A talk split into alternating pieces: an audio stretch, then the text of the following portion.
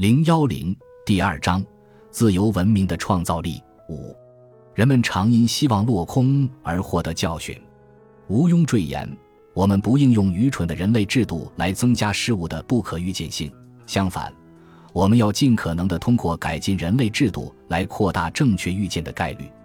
我们尤其要尽可能的向芸芸众生提供机会，使得他们能够获悉我们尚不清楚的事情，并在其行动中充分加以利用。正是通过许多人的协调努力，使得人们所能利用的知识要比单个人所能拥有的多得多，或者说要比人类智力所能概括的多得多。而且，正是通过对零散知识的综合利用所能取得的成就，也要比任何单个人所能预见的都大。因为自由就意味着放弃对个人努力的所有直接控制。所以，在一个自由社会里，能够利用的知识远远超过了最聪明的统治者的理解力。以此为基础来论证自由，接着便可得出如下结论：如果我们将自由局限于给人类带来好处的某些特殊情况，那么我们便无法实现自由的最终目标。我们只在事先确定自由之效果将有益于人的前提下赞同的自由，不是自由。如果我们知道如何使用自由，那么，在很大程度上，自由将失去为自己辩护的理由。如果由于自由的结果并不那么尽如人意而不允许自由存在，我们将永远得不到自由的益处，也无法获得自由为之提供机会的无法预见的新发展。因此，自由被滥用不能成为反对个人自由的理由。自由必然意味着我们将碰到许多不如人意的事情。我们相信自由。不是因为那些在特殊情下可以预见的结果，而是因为我们相信，总的说来，自由会为好的事情，而不是为坏的事情释放出更多的能量。接着还能得出这样的结论：去做某件事情的自由非常重要，但它与我们或大多数人能否利用这个机会毫不相干。如果将自由限于大家都能利用的范围，那么便会完全误解自由的功能。那种只被芸芸众生中的一人利用的自由，比起大家都能利用的自由，可能会对社会更重要，也对大多数人更有益。我们甚至可以进一步说，利用去做某件事情的自由的机会愈少，对社会整体来说，这种机会也就愈珍贵。这种机会愈少，当它出现后又失去，它便更加严重，因为它提供的经验几乎是独一无二、失不再来的。大多数人都可能对个人可以自由去做的多数事情缺乏兴趣，正是因为我们不知道个人是如何运用他们的自由，所以自由是非常重要的。假如情况恰恰相反，那么通过多数人来决定个人应该做什么，自由的结果就能得以实现。然而，多数人的行动一般是限于尝试过并确知的事情，限于已达成了一致见解的事情。而一致见解的达成，又必须通过不同个人的不同经验和行动。我从自由之中得到的好处，大部分还是出自别人对自由的利用，而且主要出自我自己不能利用，但他人可以利用的自由。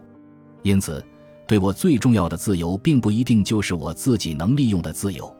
某些人能尝试做某种事情，肯定比大家能从事同样的事情重要的多。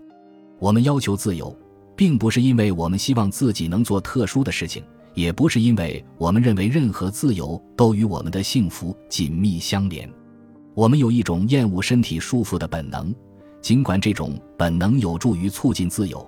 但它并不总是更有效地引导我们去为自由辩护或界定自由。重要的不是我个人希望利用何种自由，而是别人为服务于社会需要何种自由。我们只有将这种自由给一切人，方能确保我们不认识的人也享有它。因此，自由的好处并不限于自由的人，或者说，个人主要不是从他自己所能利用的自由之中获益。无疑，历史上不自由的多数人曾从少数人的自由那里获益不浅，而在今天，不自由的社会又可以向自由的社会学习并获益。随着能利用自由之人数的增加。我们从他人自由之中获得的好处便愈来愈大，因此，为某些人的自由辩护之论据也适用于所有人的自由。然而，对所有人来说，部分人自由比没有人自由要好。许多人享有完全自由，也要比所有人享有有限自由要好。关键的一点是，做某件事的自由之重要性与想做这件事的人之数量，两者没有联系，而且还可能成反比。如此产生的一个后果是，尽管大多数成员可能没有意识到其自由已被大打折扣，但该社会已因控制而瘫痪。如果我们假定只有大多数人行使的自由才是重要的，那么必将造成一个停滞的社会，它具有一切不自由的特征。六位设计而产生的创新是在适应过程中不断出现的，它首先包括协调个人努力的新排列或新模式，以及利用资源的新组合。这些新组合在性质上与其条件一样是暂时的。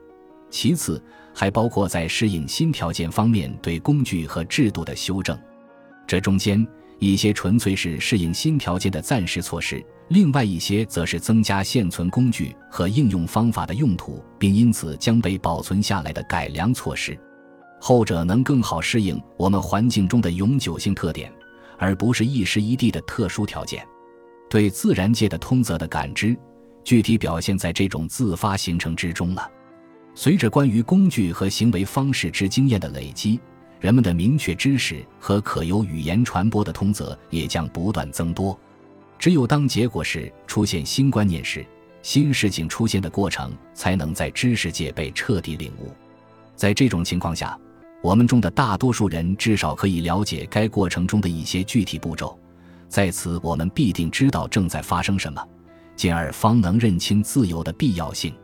绝大多数科学家都承认，我们不能规划知识进步。在探索未知领域以及从事研究工作时，我们在很大程度上要依赖个别天才的怪异设想和身边环境的怪异变化。科学的进步，如同新观念突然闪现在个人的脑海之中，乃是社会带给个人的观念、习惯和环境等结合在一起的产物。它既源于有计划的努力，又同样源于纯偶然的机遇。两者所占的分量是相等的。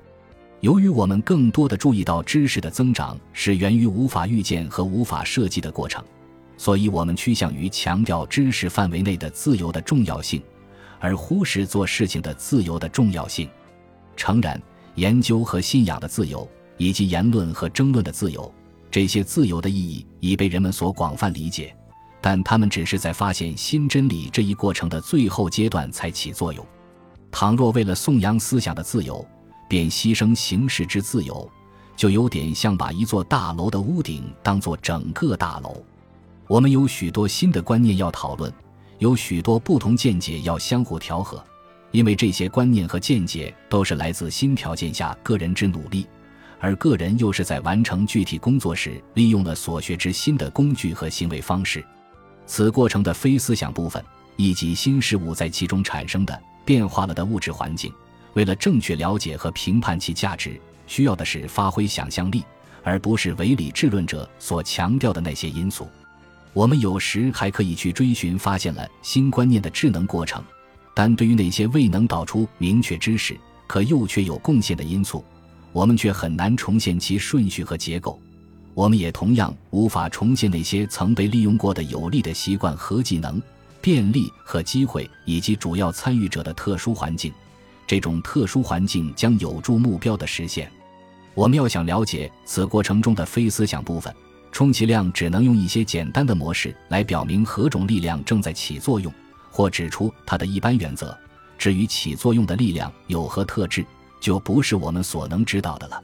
人们往往只关心他们知道的事情，对于那些在进展过程之中无人知道的特点。人们常不注意，也从不在细节上深究。事实上，这些意识不到的特点不仅常被忽视，而且常被看作是一种障碍，而不是有益的帮助和必要的条件。由于它们不是理性的，即不能明确进入我们的推理，所以常被看作非理性的、与理智相对的行为。然而，尽管许多影响我们行为的非理性因素在上述意义上是非理性的，但那些我们曾经用过并作为行动前提的纯粹之习惯和无畏之制度，成功的适应了不断改善的社会，并决定了我们成功的范围。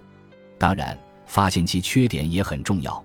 但若没有他们，我们又会寸步难行。我们已经学会了安排日程、穿衣打扮、布置住房、说话写字，以及使用无数其他的文明工具的方式和方法，其数量甚至不少于我们所知道的从事生产和贸易的技能。这些生活方式源源不断地为我们提供了得以为文明进程做出自己的贡献的基石。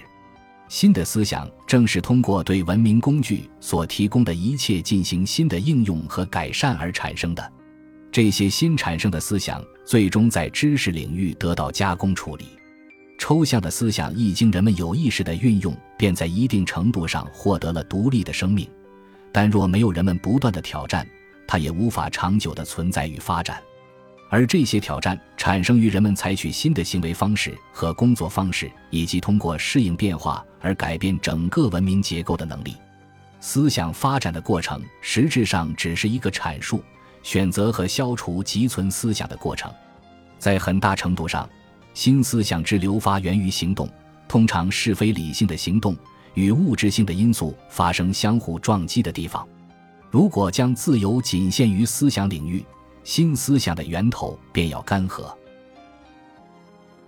本集播放完毕，感谢您的收听，喜欢请订阅加关注，主页有更多精彩内容。